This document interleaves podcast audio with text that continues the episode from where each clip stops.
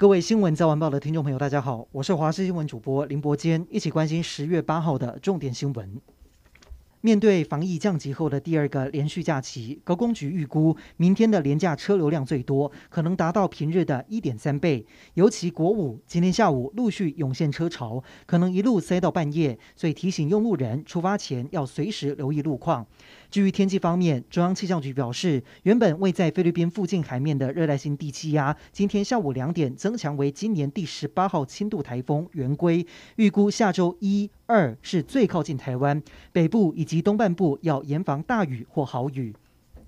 今天本土确诊又加零，境外移入有十二例，死亡一例，是一名四十多岁的女性，本身有恶性血液肿瘤病史，也因并发症过世。而华航女副机师按一六三七七的基因定序，除了确定是 Delta 变异株，还发现她跟九月底菲律宾和新加坡的境外移入定序相近，不排除是因为派飞新加坡时遭到感染。另外，BNT 八十八点九二万剂加上莫德纳一百一十三万剂，预计在今天深夜或者明天清晨到货。第十一期 BNT 疫苗也加开到四十五岁以上，AZ 疫苗也同样会加开。只不过还有一个消息，就是指挥中心宣布高铁不恢复自由座。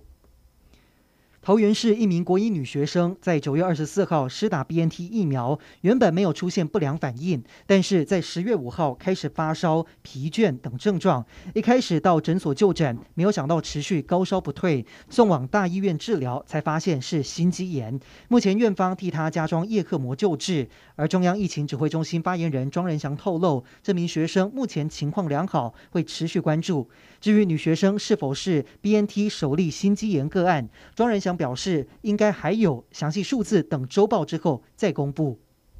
基本工资调整幅度在今天拍板定案，确定月薪调涨百分之五点二，时薪调涨百分之五，也就是从明年开始，基本工资月薪从目前的两万四千元调升到两万五千两百五十元，时薪也是从一百六十元调升到一百六十八元，超过两百万名劳工受益。日本朝日新闻独家报道，今天下午，日本首相岸田文雄跟中国国家主席习近平通电话，这是日中两国领袖暌违一年多进行对谈。岸田文雄今天下午也发表上任后首次施政演说。岸田文雄表示，为了实现无核武的世界，将努力成为永和国家以及非永和国家的桥梁，这是身为战争核爆受害国的责任。同时，也说会把新冠疫情列为首要课题，也提出要实现新资本主义以及日美同盟，推进印太开放。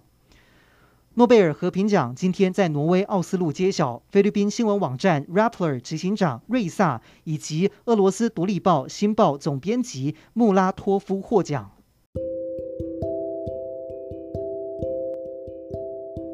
以上就是这一节的新闻内容，感谢您的收听，我们再会。